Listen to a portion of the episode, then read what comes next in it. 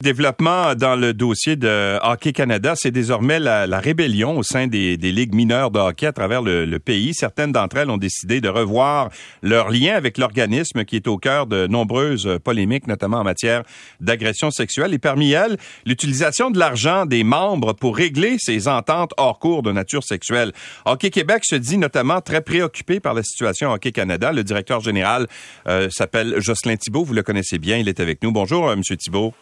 Bon matin, M. Lacroix. Alors, qu'est-ce qu'on fait finalement? Je vois que euh, vous allez tenir une euh, rencontre, c'est la semaine prochaine, euh, pour avec toutes les associations régionales de hockey. C'est ça pour essayer de décider ce que vous allez faire?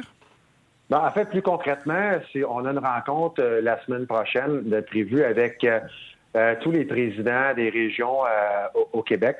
C'est une rencontre, on, on fait régulièrement ce genre de rencontre-là pour parce qu'il y a des points à l'ordre du jour. Donc, dans la rencontre de la semaine prochaine, il y a d'autres points à l'ordre du jour. Mais évidemment, un point important, c'est euh, le suivi de la situation en Canada. Bon, une des choses qui agace beaucoup d'associations, c'est l'utilisation de ce fameux fonds. Là. Il y avait un fonds secret qui était créé pour régler hors cours des histoires d'agression sexuelle. Euh, on savait pas que ce fonds-là existait. Puis il y a beaucoup d'associations qui disent, mais là, euh, comment ça se fait qu'on utilise l'argent des gens des jeunes, finalement, pour euh, leur inscription au hockey, pour financer ça, n'est-ce pas? C'est ça qui choque.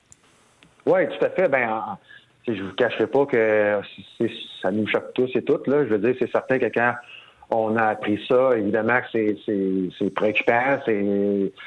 on est tous un petit peu restés euh, bouche bée par rapport à tout ça. Euh, actuellement, je comprends les gens, puis nous, ce qu'il faut comprendre, la relation des, branches, comme on dit dans le milieu, des, provinces avec Hockey Canada, c'est essentiellement une relation de fournisseur de services. Euh, actuellement, par exemple, dans nos opérations, là, évidemment que bon, c'est un joueur là, qui, euh, qui, qui, paie, mettons, par exemple, 450 dollars d'inscription, mais il y a à peu près un 30 dollars qui va à Hockey Canada, qu'on perçoit pour les gens. On l'envoie à Hockey Canada, et puis c'est, je voudrais, à, à, peu près 90 ça va pour couvrir euh, les, assurances des gens, des, des, joueurs, des entraîneurs et des, des gens qui participent aux activités sanctionnées de la fédération. Et puis, il y a d'autres services aussi en retour de ça. Par exemple, le système d'enregistrement des joueurs, le, fameux HCA qu'on appelle dans, le jargon. Euh, donc, puis, bon, le programme de certification des entraîneurs, des officiels. Il y a, d'autres services qu'on reçoit. Mais une fois que l'argent est envoyé à Canada, évidemment que c'est Hockey Canada qui, euh, qui, bon, qui, qui gouverne euh, ces, ces choses puis qui, qui, font ce qui, qui, deck finalement. Mais M. Thibault, si jamais, parce que là, je voyais, il y a certaines associations qui disent, ben nous autres, là, euh, qui, qui ont voté, entre autres, c'est le cas à Granby, je pense, qui ont dit, ben nous autres, on va arrêter de donner, de verser l'argent pour Hockey Canada. Alors, est-ce que d'abord, ils peuvent faire ça? Et deuxièmement, si elles font ça, ben ça veut dire qu'il y aura des services qui ne seront pas disponibles pour ces associations-là. La question est extrêmement, pertinente et puis euh, c'est ça à la base qui le risque dans tout ça, c'est que si, euh, par exemple, les branches décidaient de ne plus verser euh, les cotisations en Canada, ben, d'un point de vue opérationnel, on est à quelques jours du début de la saison des équipes 3A, par exemple, à quelques semaines de d'autres catégories. Euh, je pense que euh, le, risque est, extrêmement élevé au niveau, par exemple, de la couverture euh, d'assurance de, nos membres, de, de, tournois et de tout événement qui sanctionné qui peuvent se tenir dans les prochaines semaines, prochains mois.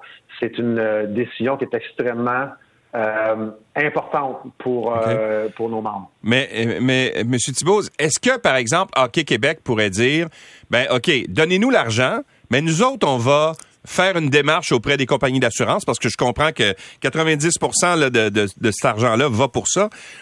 Et vous-même donner le service plutôt que d'avoir recours à Hockey Canada? À ma connaissance, euh, la réponse est fort probablement oui. Ce qu'on m'a, euh, évidemment que je suis nouvellement en poste à Hockey Québec depuis 7-8 euh, mois, ce que ce que j'ai appris, ce qu'on m'a mentionné, c'est qu'à Hockey Québec, apparemment dans le passé, avait déjà tenté ou fait euh, cette action-là, cette expérience-là. Actuellement, euh, on n'en est pas là, mais pour répondre à votre question, M. Lacroix, euh, c'est possiblement faisable dans le futur. Bon. Alors, j'imagine que vous allez mettre quelqu'un là-dessus pour pouvoir, d'ici mercredi, répondre à ces questions-là, parce que vous rencontrez les associations le 3 août, ça c'est mercredi. Est-ce que vous allez avoir des réponses en ce sens-là à leur fournir pour savoir si ça peut être une possibilité aussi?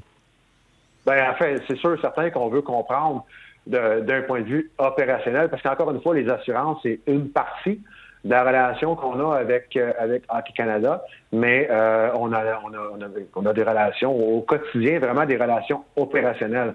Alors, une désaffiliation euh, possible, par exemple, pour les branches au Canada, il faut, faut, faut vraiment, vraiment euh, comprendre les, les, impacts de tout ça. Alors, vous comprendrez qu'on ne pourra pas arriver avec des solutions euh, d'assureurs la semaine prochaine, mais il faut vraiment évaluer de notre côté mm. quelles seraient les conséquences possibles de désaffiliation okay. du Canada. Et on n'est pas là actuellement, vous comprendrez. Mais M. Thibault, vous, là, personnellement, là, ou euh, votre conseil d'administration à Hockey, à Hockey euh, Québec, est-ce que vous souhaitez un changement de gouvernance à Hockey Canada? Ben, absolument. En fait, nous, ce qu'on souhaite, M. Lacroix, puis on est, puis on en a parlé ici à Hockey Québec depuis que je suis arrivé en poste, et puis, euh, notre conseil d'administration a été très clair, puis ça a été euh, ça a été annoncé depuis un certain temps. C'est que nous-mêmes, à Québec, on va on, on, on, entend dans les prochaines semaines, à l'automne, une, une, une, refonte, on va revisiter la gouvernance de notre de notre branche, de notre de notre fédération ici au Québec. On va le faire nous-mêmes. Alors, c'est sûr certain que l'exercice de, de, réflexion et de de, de, de, refonte dans la gouvernance de Canada et, assurément euh, doit être à l'ordre du jour, comme elle doit être à l'ordre du jour de notre côté aussi. Concrètement, euh, Jocelyn, c'est François qui, euh, qui, pose la question, François Bessette. Jocelyn, concrètement, ça, est-ce que si Hockey Québec se dissocie d'Hockey Canada, est-ce que ça veut dire que, entre autres, les joueurs de la Ligue junior majeure du Québec pourraient plus participer et porter les couleurs de Hockey Canada, d'équipes canadiennes? Et, euh, par exemple, la Ligue Midget AAA, on sait que les cantonniers de Magog ont participé à la grande finale canadienne. Ça veut dire que les équipes québécoises seraient exclues des tournois? Bien, comme je vous mentionnais tantôt, on n'est pas actuellement, on n'est pas à la désaffiliation. Ça, c'est clair, euh, on n'est pas là. Puis quand je vous mentionnais que pour n'importe quelle branche, que ce soit pour le Québec ou n'importe quelle branche, une possible désaffiliation dans le futur de Hockey, Canada impacterait exactement les questions euh, dont tu soulèves, François.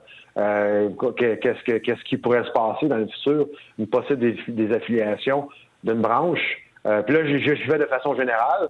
Euh, évidemment, que, est-ce que c'est possible? Est-ce que ça se fait? Est-ce que, est-ce que quel serait l'impact justement sur la participation des équipes du Manitoba, euh, de la Colombie-Britannique, de l'Ontario ou du Québec dans, les compétitions nationales, sur la participation sur les équipes nationales? Tu sais, vous comprendrez que les assurances, c'est une partie de ça. C'est, des questions qui sont extrêmement euh, importantes. Alors, c'est pour ça que je vous dis, de, du, du jour au lendemain, on se désaffile au Canada les branches, euh, ils, voient, ils voient comme moi les impacts que ça peut avoir. Alors, actuellement, euh, ce qui est important de retenir, c'est qu'on est vraiment, vraiment à l'écoute de ce puis on suit ce que Canada va faire.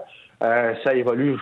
Comme, moi, on suit comme vous ce qui se passe. Ça évolue mm-hmm. de jour en jour, d'heure en heure.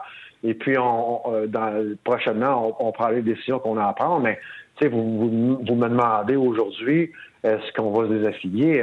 la réponse, c'est, pour moi, c'est impossible de répondre à cette question-là en toute transparence. Jocelyn Thibault, merci beaucoup d'avoir été avec nous. Bienvenue. Au revoir, Jocelyn Thibault est directeur général de Hockey Québec.